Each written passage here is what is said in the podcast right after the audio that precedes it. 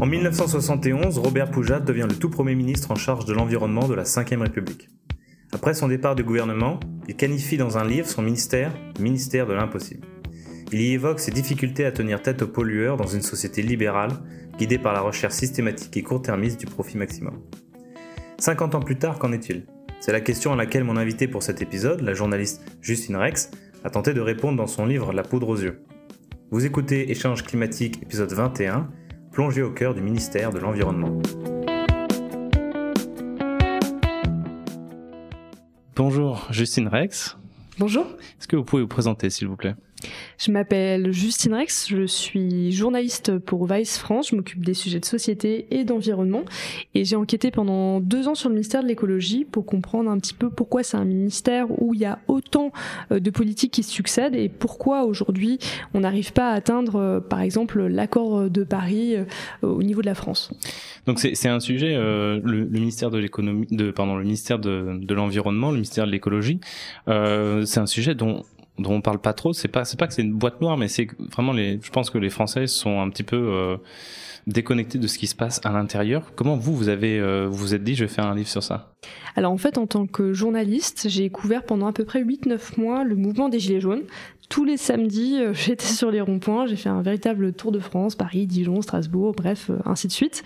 Et j'ai eu l'occasion forcément de parler avec de nombreux gilets jaunes. Et pour rappel, les gilets jaunes, la naissance du mouvement, c'était suite à euh, l'écotaxe, où l'idée c'était de taxer les véhicules des particuliers, donc à travers l'essence.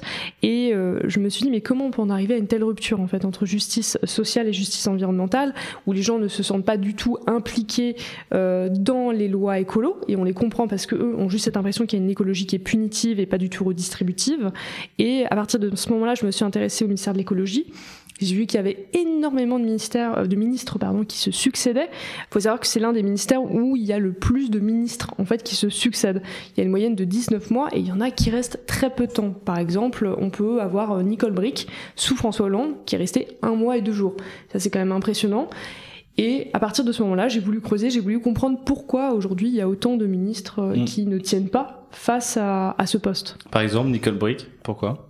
Alors Nicole Brick, en fait, euh, l'histoire, c'est tout simplement qu'elle a eu un conflit avec euh, Shell et euh, tout simplement, euh, le gouvernement de François Hollande a pas forcément euh, voulu avoir un conflit avec un, tel lobby une telle entreprise qui a un tel point, en tout cas en France. C'était concernant, en fait, en tout cas la, la Guyane, et ils ont préféré la limoger plutôt qu'avoir une ministre, on va dire, qui euh, osait peut-être un petit peu trop euh, taper du poing. Et c'est le cas pour plein d'autres ministres. D'ailleurs aussi pour la personne qui a succédé euh, Nicole Brick, donc Delphine Bateau, qui est restée quand même un petit peu plus longtemps. Mais pareil, elle, elle a osé critiquer son budget. en tant que ministre de l'écologie en direct à la radio et le soir même elle était aussi limogée parce qu'elle devait se contenter juste des apparences, d'où le titre du livre qui est La poudre aux yeux. Euh, pour commencer, euh, je voudrais qu'on plante le décor. Donc le ministère euh, de la transition, de l'environnement, de l'écologie. je vais peut-être utiliser un des trois mots, mais euh, ça a beaucoup changé de nom. C'est ça. Autant que de ministre presque. Euh, quel est son budget? Et aussi, est-il toujours en baisse depuis cette époque où Delphine Bateau s'est plaint? Alors, il faut savoir que normalement, c'est supposé être euh, une priorité ces dernières années. Euh, par exemple, sous le gouvernement euh, d'Emmanuel Macron, ça a été considéré comme une, une priorité, mais ça fait que baisser. Donc, j'ai quelques petits chiffres qui, je pense, sont parlants. en 2002, sous Jacques Chirac, quand il dit la fameuse phrase "Notre maison brûle, on regarde ailleurs", il y avait 115 000. du coup, il y avait 115 000 personnes qui travaillaient au ministère de l'écologie. En 2015, l'année de la signature de l'accord de Paris, on avait 54 000 personnes qui travaillaient au ministère de l'écologie. Et 2018, le moment où Emmanuel Macron euh, lance le slogan Make our planet great again, là, on tombe sur euh, du coup 50 000. En 15 ans, en fait, les effectifs, ils ont euh, baissé de plus de moitié. Et pour faire une autre comparaison assez claire, j'ai calculé en 2021, donc l'année dernière, en gros sur les budgets alloués au ministère, donc sur tous les budgets, en gros, on a 11% qui est, alloué au ministère de l'écologie. Euh, en comparaison, l'éducation nationale, qui est sans cesse considérée comme un ministère qui manque de budget, c'est 20%. Donc là, je trouve que ce, genre de chiffre, c'est criant, où on se rend compte euh, que c'est quand même une priorité, on en parle sans arrêt, le GIEC en a encore parlé dernièrement, euh, et globalement dans les chiffres, ça se reflète absolument pas. Hmm. Surtout que c'est surtout de, du salaire, c'est ça, parce que euh, il y a beaucoup d'agences qui répondent au ministère de l'écologie. Oui, complètement. Euh, aujourd'hui, euh, on a l'ONF, l'Office national des forêts, l'OFB, on a Eau et Forêt, on a beaucoup, beaucoup d'administrations qui sont reliées au ministère de l'écologie et qui dépendent du coup de ce ministère et qui, eux, payent clairement les conséquences de cette baisse de budget parce que ça veut dire faire plus avec moins et forcément, bah, généralement, c'est faire moins bien et ce qui mène aussi à des burn-out, des burn-out, voire des suicides. Dans le cas où je parlais de l'ONF, de l'OFB, c'est des fonctions à des moment où on a une arme et euh, on a des, cas de suicide avec euh, leur amende de fonction. Euh, oui, donc en plus c'est particulièrement inquiétant peut-être cette baisse de budget quand on sait que une des agences qui répond au ministère c'est Météo France. Et cette semaine on a revu des gels qui détruisent 80-100% de, de, la production arboricole des, des, des paysans euh, si on continue à baisser les, les, les subventions, bah, peut-être un jour on pourra moins bien prévoir ce, ce genre de catastrophe naturelle. Oui, complètement, complètement. Et puis en plus, ça veut dire aussi euh, devoir dépendre d'agents extérieurs parce que à force euh, de bah, forcément de, de, ne pas renouveler des postes, voire d'en supprimer, on est obligé de, de, recourir à des cabinets extérieurs et on voit bien avec l'affaire McKinsey, euh, généralement c'est euh, pas une bonne chose pour le gouvernement et pour la politique en général. Et cette baisse d'effectifs, finalement, elle contraste un petit peu avec euh, l'importance publique qu'on donne au gouvernement. Par exemple, euh, je crois que c'était Nicolas Hulot, euh, Barbara Pompili sont numéro 2 du gouvernement. Mm, mm, mm. Numéro 2, ça veut dire avant le ministère de, l'économie, avant, avant, avant, tous les autres ministères. Nous, parce que le numéro 1, c'est c'est Premier ministre. C'est ça. Ouais. Donc donc c'est là où le, le, titre du livre, La poudre aux yeux, en fait, prend, prend tout son sens. Oui, complètement. Euh, en gros, numéro 2 ou numéro 3, généralement ça alterne entre les deux, en tout cas ces dernières années. Euh, c'est vraiment juste, euh, on va dire, de la communication. Ça veut dire que sur le site de l'organigramme des ministres et du gouvernement, en effet, on a par exemple aujourd'hui Barbara, Barbara Pompili qui est très bien placée. concrètement, c'est supposé vouloir dire qu'elle a accès à des réunions entre ministres que certains ministres ne peuvent pas ne peuvent pas vous voir, en tout cas ils ne peuvent pas euh, avoir accès directement, euh, mais ça ne veut pas pour autant dire euh, qu'elle a plus de pouvoir, voire pas du tout, puisque en effet le ministère de l'économie, Bercy, a aujourd'hui tous les pouvoirs. Mmh. Est-ce que vous avez donné un petit peu des, raisons de ce dégraissage Est-ce que c'est tous les ministères de, tous les ministères ou c'est l'écologie en particulier? C'est vraiment l'écologie en particulier. C'est pour ça que j'ai écrit ce livre, dans le sens où il y a une véritable solitude de la part du ministre de l'écologie. C'est un peu le vilain petit canard. Personne n'a envie euh, vraiment de, nager dans sa mare et d'être avec lui, puisque en fait, euh, en fait, il nage à contre-courant, dans le sens où les autres ministres vont tous vers du court terme. On veut avoir une politique qui est claire à la fin du mandat pour qu'il y ait quelque chose de positif à montrer aux votants. Alors que l'écologie, forcément, on peut en effet montrer qu'on a supprimé euh, tel ou tel pesticide, mais globalement, ça n'aura pas particulièrement impacté la vie des Français. Donc, c'est pas intéressant aujourd'hui pour une politique à court terme. Donc, l'écologie, c'est un peu considéré comme l'emmerdeur de service. Donc, on essaye toujours de le faire taire ou de lui accorder le moins de pouvoir possible. Donc, quelle est la place maintenant du, du ministre parmi les autres? Euh, Donc voilà, dans vos livres, vous dites que c'est euh, l'emmerdeur de service. Vous venez de leur dire qu'il est un peu isolé, il est un peu il est un peu solitaire, euh, mais en même temps, il est aussi très transversal. Euh, finalement, il a son mot à dire euh, sur tous les sujets qui touchent de près ou de loin à l'écologie, c'est-à-dire euh, les grands ministères comme l'industrie, le transport, l'agriculture et évidemment l'économie. quel est ce voilà quel paradoxe on peut on peut voir entre euh, un ministère isolé et qui pourtant euh, devrait être central en fait. Ouais, complètement. Bah, c'est vraiment la spécificité de l'écologie, c'est-à-dire que vous l'avez dit, c'est transversal. Contrairement à, euh, au ministère de l'Éducation nationale qui va s'intéresser seulement aux petits enfants et aux enseignants, euh, là l'écologie, il va falloir un jour être sur les plages bretonnes pour parler des algues vertes et de la pollution liée à l'agriculture intensive. Un autre jour, il va falloir parler avec Total, et puis encore un autre jour, pourquoi pas, avec l'Éducation nationale pour essayer d'enseigner justement un minimum l'écologie aux enfants. Donc euh, l'idée c'est euh, que l'écologie est à peu près partout, mais du coup ça veut dire qu'il faut aussi s'entendre avec chaque personne et généralement chaque autre ministre à qui euh, appartient chaque thème. Donc ça veut dire que globalement, il essaye surtout de broder avec ce qu'il a, mmh. et c'est généralement très compliqué. Mmh. mais il y a ce qu'on appelle aussi des arbitrages, donc qui font que c'est des thèmes que l'écologie va pouvoir porter et qui lui appartiennent sur sa période de mandat. Je pense par exemple à la mer, mmh. qui à un moment peut appartenir tout à fait à l'agriculture ou à une autre fois à l'écologie. Mm. Et ça change complètement mm. euh, au niveau des politiques si on, la mer est aujourd'hui à l'agriculture où on va plus penser à peut-être la surpêche, la surpêche, ce mm. genre de choses de court terme, et l'écologie où forcément ça va être plus la préservation de la biodiversité. c'est incroyable ça de, pour quelqu'un non initié comme moi de savoir que la mer peut passer euh, entre différents gouvernements, un coup chez l'agriculture, un coup euh, un coup chez l'écologie parce qu'en fait à chaque fois ça va être deux, deux signaux différents complètement, différents. Court terme long terme court terme long terme. Donc euh, on comprend que c'est difficile de, de prévoir à, à, long terme comme il faudrait dans ces conditions. Euh, donc ça c'est pour le rapport de force au sein du gouvernement. Et qu'en est-il du rapport de force dans le ministère en lui-même?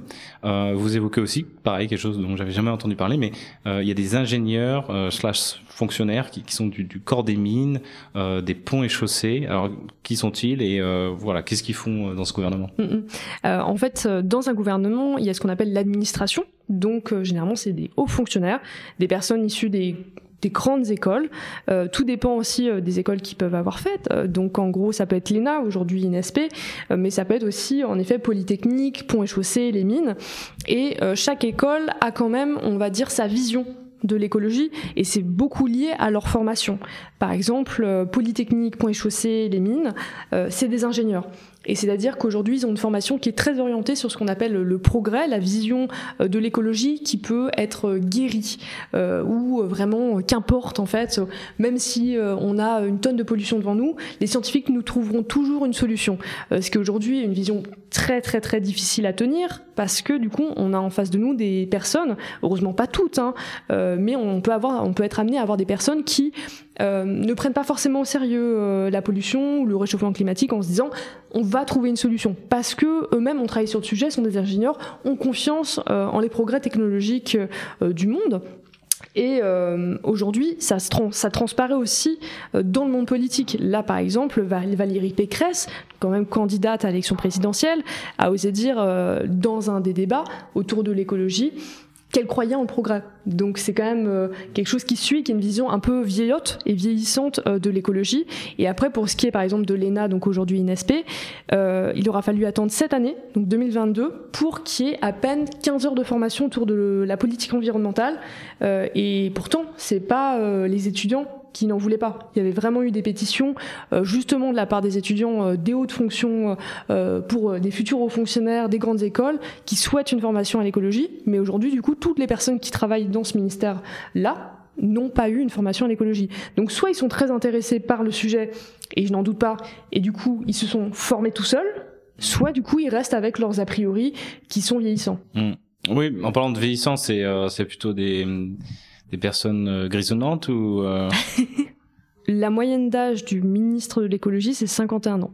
C'est pas tout jeune pour hmm. euh, un sujet qui aujourd'hui en effet concerne énormément, les jeunes. Hmm. Mais je parlais vraiment des, hauts fonctionnaires pour le coup. Ah les hauts fonctionnaires hmm. Pour le coup, ça dépend complètement.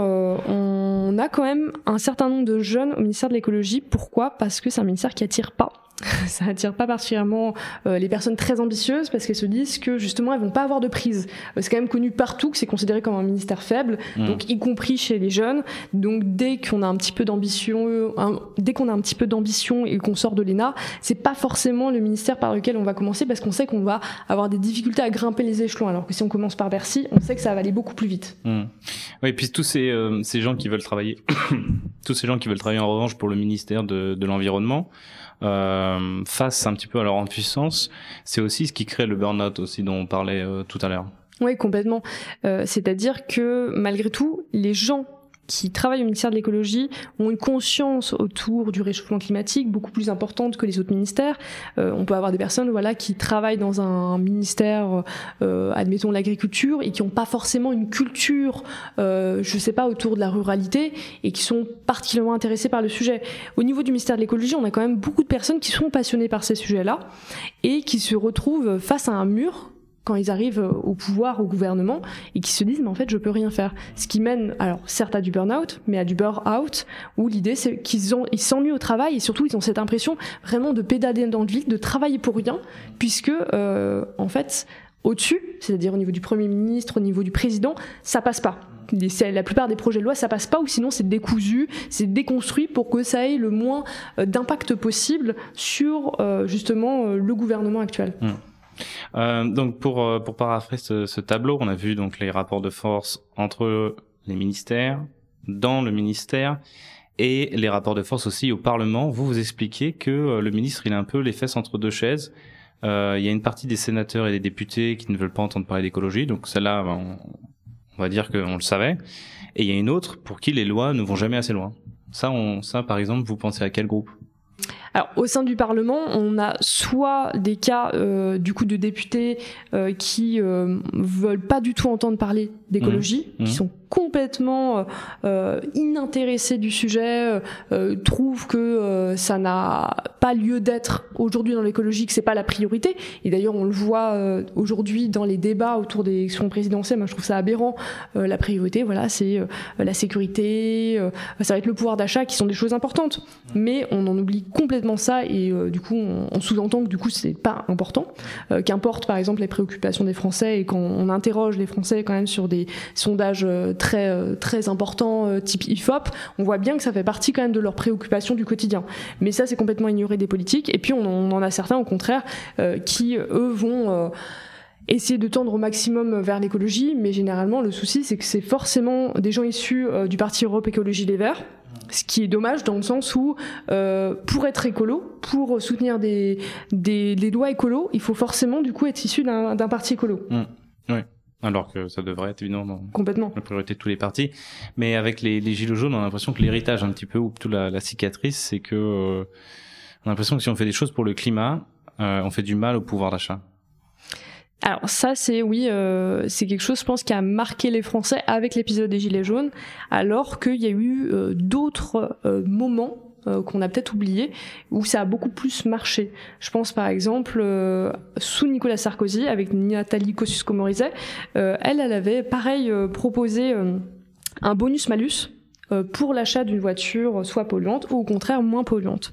Et elle justement m'a raconté en interview qu'elle se doutait que les gens allaient être intéressés par ce bonus. Parce que non seulement euh, il faisait du bien on va dire à la planète même si euh, on sait très bien que les voitures vertes sont pas 100% euh, on va dire neutres en carbone mais c'est quand même mieux. Donc ils avaient cette impression déjà de, de, faire du bien à la planète. Et en plus on les aidait financièrement. Et Bercy donc le ministre de l'écologie pardon le ministre de l'économie lui avait répondu que ça, ça, serait assez stable et qu'il y aurait autant de personnes qui continueraient à acheter des voitures polluantes que de personnes qui se dirigeraient vers le bonus, donc des voitures moins polluantes. Et euh, en fait, ça a été l'inverse. Donc, c'est-à-dire qu'il y a eu énormément de gens qui sont dirigés vers des voitures moins polluantes, donc des voitures plus écolo, euh, pour avoir ce bonus. Et euh, on voit bien qu'à des moments, en fait, quand on aide les gens à se diriger vers l'écologie, en fait, ils préfèrent choisir cette écologie. sauf que là, dernièrement, les exemples qu'on a eus, ils sont terribles parce que c'est de l'écologie punitive et ça donne cette impression aux gens que bah, forcément, ça impacte mon pouvoir d'achat. Et puis, c'est pas seulement impacter le pouvoir d'achat. Dans la tête des gens, euh, l'écologie et les ministères, le gouvernement en général, c'est à Paris. C'est des gens qui prennent le métro, mais euh, la plupart des Français n'ont pas euh, de transport en commun pour se rendre sur leur lieu de travail. Donc il faut les accompagner. On peut pas demain dire bon bah voilà, c'est 25 euros le litre d'essence et puis vous vous débrouillez. Mmh. Aujourd'hui c'est inhumain et c'est pas possible de faire ça. Mmh. Il y a tout un chapitre sur le rôle des lobbies.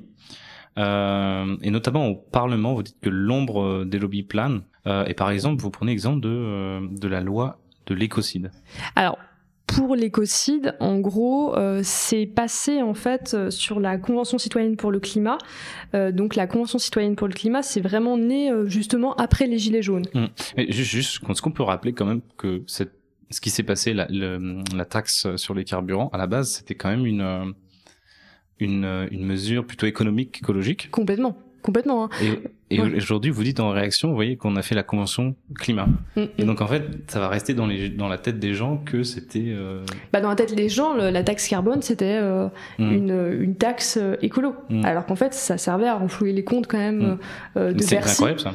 Euh, et de la finance. Euh, c'était un projet qui a été validé par le ministre de l'écologie, donc François Drugy, mais qui a surtout était fabriqué par Bercy, par le ministère de l'économie. Mais c'est évident que du coup, dans la tête des gens, c'est forcément l'écologie. Et ça, ça, ça, aura un impact, c'est évident. Et donc, excuse-moi, je vous ai coupé ce, cette loi autour de l'écocide. Alors du coup, euh, pour ce qui est de la Convention citoyenne pour le climat, donc qui est née après les Gilets jaunes, il y a 150 citoyens qui ont été tirés au sort. L'idée, c'était de leur proposer, euh, du coup, de participer à la vie démocratique et politique, un peu renouer la confiance quand même qui avait été euh, mise à mal suite au mouvement des Gilets jaunes, et qu'à la suite de ça, ils proposent justement euh, des lois euh, écolo et en gros, ça a été très intéressant parce que euh, pendant plusieurs mois, ils ont tous planché, ils sont devenus experts à leur manière de certains sujets écolos. ce qui est intéressant, c'est que, par exemple, les participants pensaient au départ qu'ils allaient proposer que des, taxes justement parce que c'est la vision qu'ils ont de l'écologie. Puis finalement, c'était quelque chose de beaucoup plus vaste avec des textes de loi qui permettaient de mieux encadrer, notamment l'écocide où l'idée c'était euh, enfin en tout cas de l'idée de l'écocide c'était vraiment de pouvoir condamner une entreprise polluante avant qu'elle pollue exemple Fukushima ou encore Erika qu'on puisse, euh, par exemple, condamner Total euh, qui euh, transporte, on va dire, des litres de fuel et dans un bateau qui, on va dire, n'est pas aux normes. Donc il y a un risque de catastrophe environnementale, donc écocide, donc condamnation. L'idée, c'était vraiment de pouvoir prévenir. Et bien entendu, du coup, c'est quelque chose qui n'est pas passé. Hein, euh, et du coup, les lobbies ont fait en sorte que, au moment où cette, euh, cette, cette loi est passée au Parlement, elle a été décousue, c'est-à-dire qu'elle a été votée mais euh, elle, est, elle a été vraiment enlevée de sa substance. C'est-à-dire qu'aujourd'hui, il n'y a pas de, on va dire, il n'y a pas de terme très précis sur qu'est-ce qui fait que ça c'est un écocide et ça c'en est pas un. Donc ça veut dire qu'en fait, euh, aujourd'hui, un pollueur, il peut complètement échapper euh, à une condamnation d'écocide puisque ça manque de clarté. Donc euh, dès qu'il y a un flou, il pourra toujours dire, bah non, en fait, vous voyez, nous on avait prévu parce que notre camion avait telle couche, et puis voilà. Alors qu'en fait, l'idée de, la loi de base était très très très précise. Ils ont quand même travaillé avec des juristes, la Convention citoyenne pour le climat, justement pour que ce soit un texte bah, qui marche mmh. justement au Parlement. Mais euh, du coup, qu'est-ce que les, comment s'exerce l'influence des lobbies dans ce genre de processus? Euh, en gros, on a plusieurs manières euh, d'un. Enfin, moi j'ai pu étudier plusieurs euh, influences de la part des lobbies sur le ministère de l'écologie.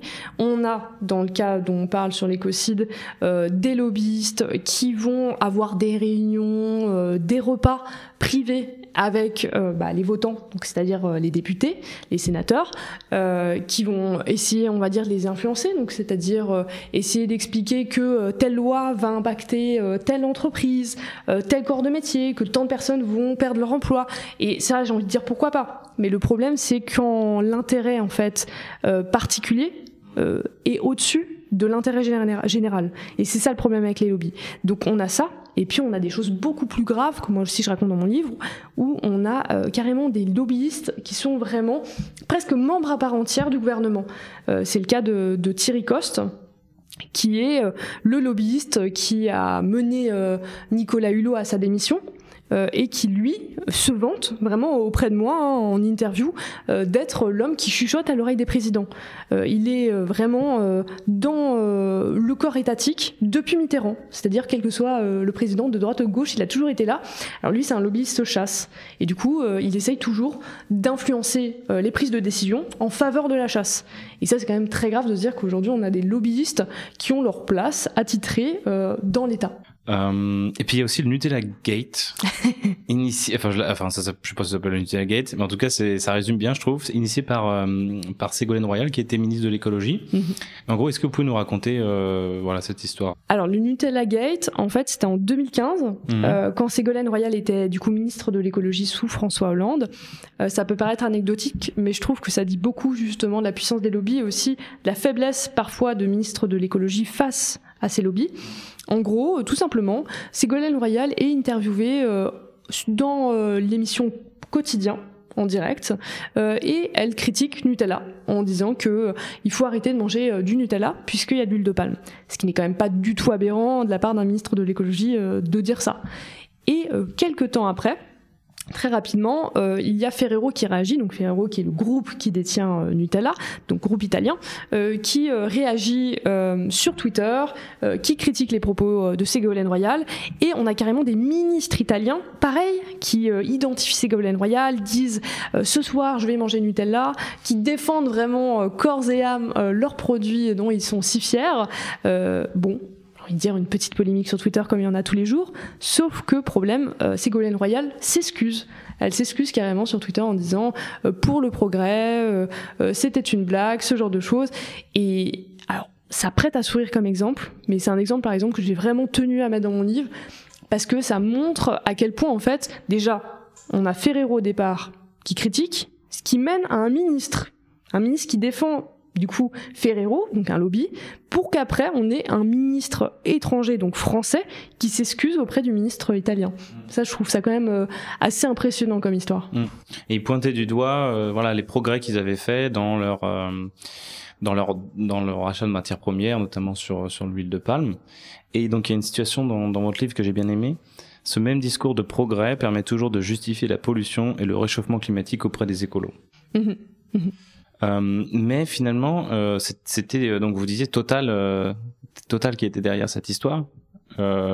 Qu'est-ce que qu'est-ce qu'à voir Total dedans? Alors Total en fait s'occupe de nombreux cas de déforestation et notamment d'huile de palme. Donc ils sont directement liés à Nutella Ferrero puisque Nutella, c'est pour ça qu'on le connaît aussi dans ce côté non écolo, détient une grande part d'huile de palme dans chacun de ses pots. Donc en fait l'huile de palme vient de Total.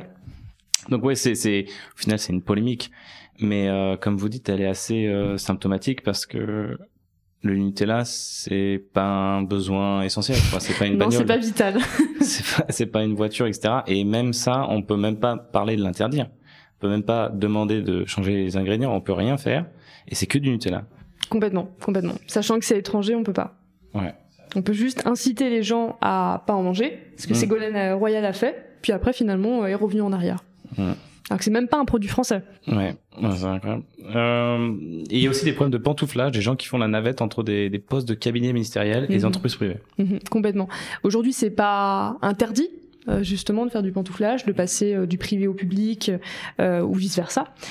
Et ce qui mène bien sûr à des grosses problématiques. On l'a vu avec l'affaire McKinsey où on a forcément des personnes qui vont euh, être attirées euh, par le privé parce que euh, un salaire qui est meilleur, on peut évoluer beaucoup plus rapidement aussi professionnellement. Et du coup ça arrive très régulièrement qu'on ait des personnes on va dire au parlement qui vont voter contre certains textes de loi écolo et qui ont travaillé pour une entreprise, euh, admettons, euh, par exemple, moi j'avais un cas que Corinne Lepage me racontait, donc ancienne ministre de l'écologie, euh, d'un député qui lui disait mais je peux pas voter pour cette loi écolo, moi j'ai bossé pour Renault. Donc forcément, il y a conflit d'intérêt. Aujourd'hui, on peut avoir complètement un conflit d'intérêt, travailler dans le public, passer du, du, privé au public et vice versa sans aucun problème et sans que ça influe sur pareil aussi sa capacité de vote. Mmh. Et euh, oui, d'ailleurs, François de Rugy a annoncé la semaine dernière qu'il allait quitter la vie politique, donc on attend tous de voir euh, dans quel entreprise il va arriver. Euh, un autre type de lobby, euh, mais cette fois côté ONG. Euh, donc là aussi, il y, a un, il, y a, il y a tout un chapitre dessus, et euh, il y a une citation de Jean-François Julliard, donc directeur général de Greenpeace, assez médiatique. il dit ne pas recevoir Greenpeace quand le ministre traite de questions environnementales, c'est presque une faute politique ou professionnelle les, ONG sont bien implantés je dirais pas bien implantés, mais euh, les ministres se sentent obligés en tout cas de les recevoir. Ça ne veut pas pour autant dire qu'ils vont avoir une oreille attentive. Euh, globalement, minimum, une ONG va être reçue une fois dans un mandat d'un ministre. Donc c'est pas tant que ça, euh, mais disons que c'est un peu la petite case à cocher. Donc euh, il y avait des ministres qui étaient forcément plus proches d'ONG que d'autres, euh, type Nicolas Hulot parce qu'il a eu euh, forcément un passage aussi en ONG avec sa fondation Fondation Nicolas Hulot. mais il y en avait d'autres, voilà que Jean-François Julliard justement me racontait, où il disait que par exemple Ségolène Royal faisait tout pour abréger les réunions avec Greenpeace et il finissait toujours avec les collaborateurs de Ségolène Royal et plus Ségolène Royal elle, elle était là 10 minutes et puis elle disait qu'elle devait s'absenter. Donc est-ce qu'on peut dire que pour certains ministres les ONG n'ont aucune influence Alors, ils ont une influence que au niveau de la communication, je pense. Et ça, ça compte beaucoup pour certains, puisque voilà, toujours la poudre Dieu. Aujourd'hui, l'écologie, en tout cas en France, en politique, euh, joue beaucoup sur la communication, sur des prises de parole, ce genre de choses. Donc c'est vrai que d'un coup, quand on a une ONG type Greenpeace ou WWF qui tape du poing euh, et qui euh, fait un post sur les réseaux sociaux qui euh, généralement est pas mal suivi et relayé, où il démonte point par point, admettons une loi dont se vantait, admettons le gouvernement, l'écocide dont on a parlé, alors ça, forcément, ça déplaît au ministère. Donc, ils ont une influence, euh, on va dire, néfaste pour eux. D'accord. Euh, certains lobbies verts, donc c'est un petit peu un surnom donné par les détracteurs, euh, se font acheter euh, leur silence par les entreprises. C'est le cas de la fondation Nicolas Hulot, qui s'appelle désormais la Fondation pour la Nature et l'Homme. Euh, donc Nicolas Hulot et sa fondation n'étaient pas particulièrement pro-nucléaire avant le mandat de, de Nicolas Hulot. Mhm. Et vous, vous racontez dans le livre que non seulement en fait on a des, des hauts fonctionnaires qui, eux, bougent moins. On sait que voilà, le ministère est volatile quand on arrive euh, au poste de ministre, mais les hauts fonctionnaires, c'est plutôt stable, si j'ai bien compris. Et de l'autre côté, on a EDF et d'autres entreprises, peut-être vous pouvez nous rappeler, qui un petit peu sous-doigt ou achètent le silence de l'ONG de Nicolas Hulot. Et donc en fait, on arrive sur un, un mandat où la question nucléaire n'est pas évoquée. Donc en fait, ça c'est tout simplement ce qu'on appelle du greenwashing. Donc on va avoir des entreprises polluantes qui financent des ONG. Euh, donc euh, forcément, elles s'en vantent. Et puis, elles ont cet espoir que du coup, les ONG vont un petit peu moins s'intéresser à elles. Euh, donc dans le cas du coup de FNH quand il y avait Nicolas Hulot, on a par exemple l'EDF qui a payé 460 000 euros à la fondation jusqu'en 2012, mmh. et puis 100 000 euros là depuis. et puis c'est pas les seuls, il y a Veolia qui a versé 20 000 euros par an de 2012 à 2017 en tant que mécène. Et on a aussi Vinci, Duracell, Bouygues Télécom. Bon, à partir de ce moment-là, du coup, c'est facile en fait pour les ONG de se présenter comme des anti-lobby lorsque euh, certaines se font financer par ce genre de pollueurs. Mais heureusement, c'est pas le cas de toutes, mais euh, c'est problématique dans tous les cas.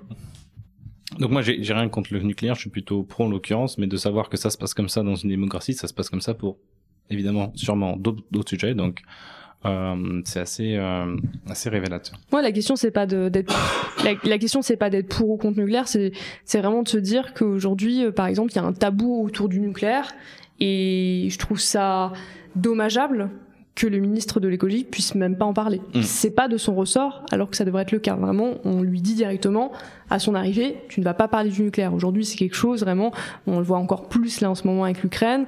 On n'y touche pas, mm. mais on n'y touche pas, ça veut pas pour autant dire on n'en parle pas. Euh, chaque ministère a sa clientèle. Euh, le MEDEF s'entend bien avec Bercy. Euh, donc le ministre de l'économie. Euh, la FNSEA avec le ministère de l'agriculture, évidemment. mais avec le ministère de l'écologie, c'est pas de bol, c'est un peu moins le cas, parce que les ONG, comme vous l'avez dit, sont très critiques. Et c'est un peu, est-ce que c'est par exemple une exception que le le lobby proche du ministère en fait soit dans une relation un peu je t'aime moi non plus, comme c'est écrit dans le livre? Alors tout dépend. On va dire des ONG, il y a des ONG qui sont plus critiques que d'autres. Euh, Greenpeace, comme euh, je le disais, euh, va forcément généralement être un peu plus taquin, mmh. mais on va avoir par exemple FNE, France Nature Environnement, qui a beaucoup plus de liens euh, avec le ministère et euh, qui souhaitent par exemple beaucoup plus souvent aider le ministère pour des plaidoyers, euh, pour des accompagnements durant des projets de loi, ce genre de choses, parce que finalement là on parle des ONG d'une manière assez voilà négative, mais ils sont aussi d'une grande aide quand ils le veulent bien justement. et par exemple ils peuvent faire, euh, voilà, je disais des plaidoyers, mais aussi par exemple des études. Et tout ça, c'est des soutiens qui sont utiles euh, au ministère de l'écologie. Mm. Mais c'est vrai que c'est quelque chose qui est euh, spécifique à ce ministère. Et c'est très drôle parce que c'est supposé être deux alliés. Et quand j'interviewais les deux, donc toutes les ONG, tous les anciens ministres ou ministres actuels, euh, c'est très drôle parce que les deux se disaient oui, mais en fait, on n'arrive pas à s'entendre, ce genre de choses. Ils t'appellent sur l'un et sur l'autre, alors qu'en fait, finalement, normalement, ils veulent la même chose. Hmm.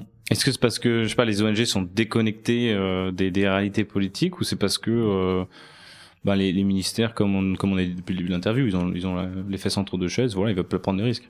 J'ai pas cette impression qu'ils soient tant déconnectés de ça. C'est surtout, je pense qu'il y a une sorte de déception euh, qui s'accumule aussi avec le temps de la part des ONG qui espèrent à chaque euh, nouveau gouvernement, à chaque nouveau ministre, une impulsion qui trouvent pas.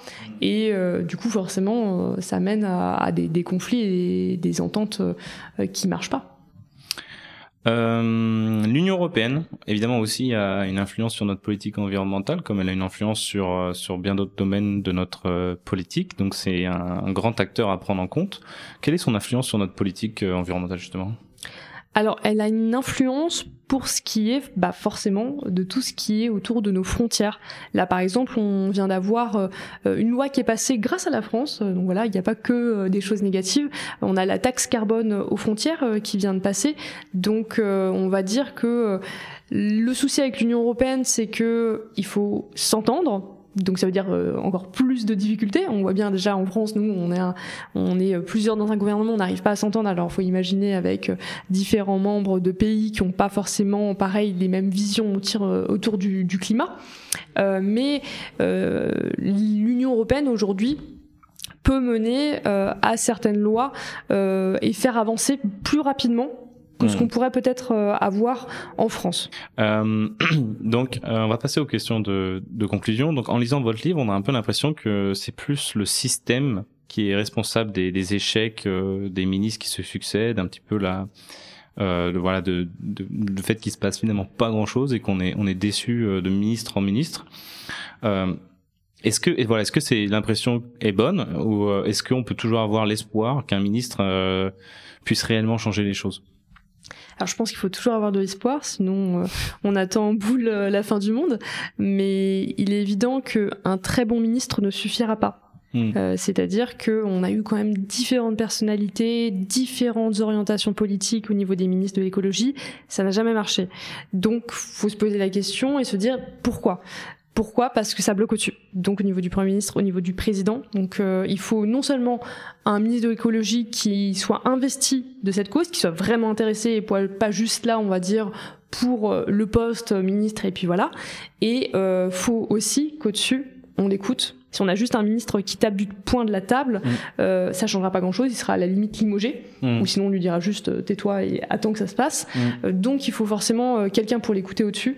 moi j'ai de l'espoir mais il faut faire très rapidement puisque là on voit bien le dernier rapport du GIEC euh, nous dit clairement que il faut franchement changer d'ici trois ans. Donc ça veut dire que les trois prochaines années vont être décisives. Donc ça veut dire que le ministre de l'écologie doit non seulement être très bon, mais aussi euh, le Premier ministre et le Président. Statistiquement, il y aura trois ministres de l'écologie d'ailleurs. Oui, mais en fait, il faudrait que l'écologie soit partout, parce qu'on parlait de transversalité. Mm. Aujourd'hui, l'écologie appartient à un ministère. C'est important qu'il y ait quelqu'un qui défende l'écologie, mais euh, le problème aussi, c'est que du coup, euh, on estime qu'il y a juste ce ministère qui s'en occupe et puis les mm. autres euh, ne s'y intéressent pas du tout. Parce qu'il y a un débat en fait entre euh, est-ce qu'il faut que le ministère de l'écologie soit euh, au niveau du premier ministre ou alors est-ce qu'il faut qu'il n'y ait pas de ministère de l'écologie? Complètement. Bah, il y a quelque chose que j'ai fait euh, à la fin de toutes mes interviews, c'était demander aux personnes euh, du coup qui gravitent autour de ce ministère, donc euh, que ce soit les ONG, les lobbyistes ou les ministres, qu'est-ce qu'il faut faire de ce ministère de l'écologie, puisque personne n'est d'accord et tout le monde estime qu'il est faible. Et ce qui était marrant, c'est que j'ai eu des réponses différentes pour tout le monde. Mmh. même de la part des ministres. Donc c'est-à-dire qu'ils ont quand même fait la même chose, même si c'était pas les mêmes euh, gouvernements et encore. Mm. Euh, C'est-à-dire qu'il euh, y en avait qui disaient qu'il fallait carrément le supprimer, justement ce côté transversal, il fallait le retrouver partout, et puis l'écologie devait être dans tous les ministères. D'autres qui disaient faut absolument pas le supprimer parce que là du coup il est déjà faible, euh, on lui retirerait tous ses pouvoirs. faut au contraire en faire un super ministère qui a encore plus de thématiques qui peut justement traiter. et puis il y en a d'autres qui disent qu'il faut un vice-premier ministre de l'écologie ou un premier ministre qui se saisit des questions environnementale. Euh, moi, en tant que journaliste, je vais pas euh, estimer que j'ai la solution. Euh, voilà, l'idée c'était de faire un constat. Mmh. et aujourd'hui, je pense qu'il faut, il faut se saisir du sujet et pas juste laisser le ministère de l'écologie dans un coin et se dire bon bah on verra bien ce qu'on en fera au moment où il y aura vraiment la pollution qui viendra taper aux portes de la France parce qu'aujourd'hui on s'en rend pas forcément compte aussi. Euh, bon, néanmoins, on a un ministère de, de l'écologie. Il est ce qu'il est. Il est dans les rapports de force qu'il est. Euh, Est-ce que pour être le plus efficace, tout de même, euh, pour avoir un, un, réel impact euh, positif sur euh, l'environnement, est-ce qu'il vaut mieux que le ministre soit un pur écologiste comme Nicolas Hulot ou un pur politicard fonctionnaire comme Elisabeth Borne? Faudrait un peu des deux. Je pense. Euh, c'est-à-dire que quelqu'un juste militant issu de la société civile, on voit bien que ça n'a pas marché dans le sens où, bah, il y a plein de petites choses en fait politiques euh, qu'il faut connaître que moi j'ai pu apprendre là au fur et à mesure de cette enquête mais que je connaissais même pas en tant que citoyenne ou en tant que journaliste euh, par exemple voilà les arbitrages dont j'ai parlé ou si en tant que ministre on arrive on est issu de la société civile même si on est militant on connaît plus ou moins comment ça se passe on sait qu'il y a des arbitrages mais on sait pas comment on les gagne bah ça marche pas. Donc il faut forcément quelqu'un qui connaisse un minimum le milieu politique, mais faut que ce soit pas juste de la politique, faut pas que ce soit juste j'accepte ce poste euh, de ministre parce que c'est un tremplin dans ma carrière. Faut que ce soit aussi un tremplin pour l'écologie. Donc je dirais qu'il faut forcément quelqu'un qui a investi par la cause, parce qu'aujourd'hui c'est quand même une cause, euh, mais il faut aussi quelqu'un qui a un minimum de formation dans le monde politique. C'est un peu le cas de la ministre actuelle? Alors la ministre actuelle, elle a travaillé pour Europe Écologie Les Verts. On pourrait se dire que c'est le cas, en effet. Euh, après, euh, quand j'ai des retours de la part des autres ministres sur son travail, euh, la plupart me disent qu'elle se couche sur de nombreuses choses, type les néonicotinoïdes, donc il y a un pesticide tueur d'abeilles qui avait été interdit en 2018 et qui a été réintroduit sous Barbara Pompili. Barbara Pompili que j'ai interviewé, qui me dit j'aurais évité, j'aurais aimé éviter, euh, bah voilà, qu'on réintroduise ces pesticides. Donc, euh, à partir du moment où on a un ministre de l'écologie qui nous dit ça, c'est la preuve justement de son incapacité à pouvoir un minimum arbitrer et se battre. Euh, il y a eu un choix qui s'est fait, donc là c'était du côté des agriculteurs, puisqu'en fait euh, c'était des betteraviers qui euh, n'arrivaient plus à vivre parce qu'ils n'avaient pas trouvé de solution, ils n'avaient pas cherché de solution pour continuer à faire pousser des betteraves sans les pesticides, ce qui fait qu'on s'est dit bon bah on réintroduit partiellement ces néonicotinoïdes.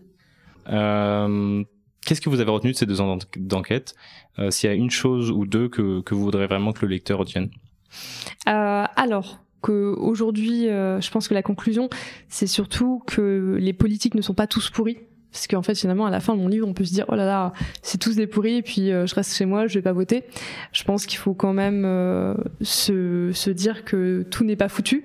Il y a de plus en plus de personnes qui s'intéressent au sujet même dans le milieu politique. J'ai eu l'occasion de rencontrer plein de hauts fonctionnaires de fonctionnaires euh, qui vraiment ont envie que ça bouge. Donc aujourd'hui moi vraiment ce que je voudrais tirer de ce livre c'est pas c'est un constat ce livre c'est de dire qu'aujourd'hui ça va pas mais ça ne veut pas pour autant dire que ça va durer. Donc euh, il faut aujourd'hui bah, forcément se dire bon bah quels sont les meilleurs choix autour de l'écologie? Parce que être écolo c'est pas être un parisien qui mange des graines. Aujourd'hui l'écologie ça concerne tout le monde, même le monde rural.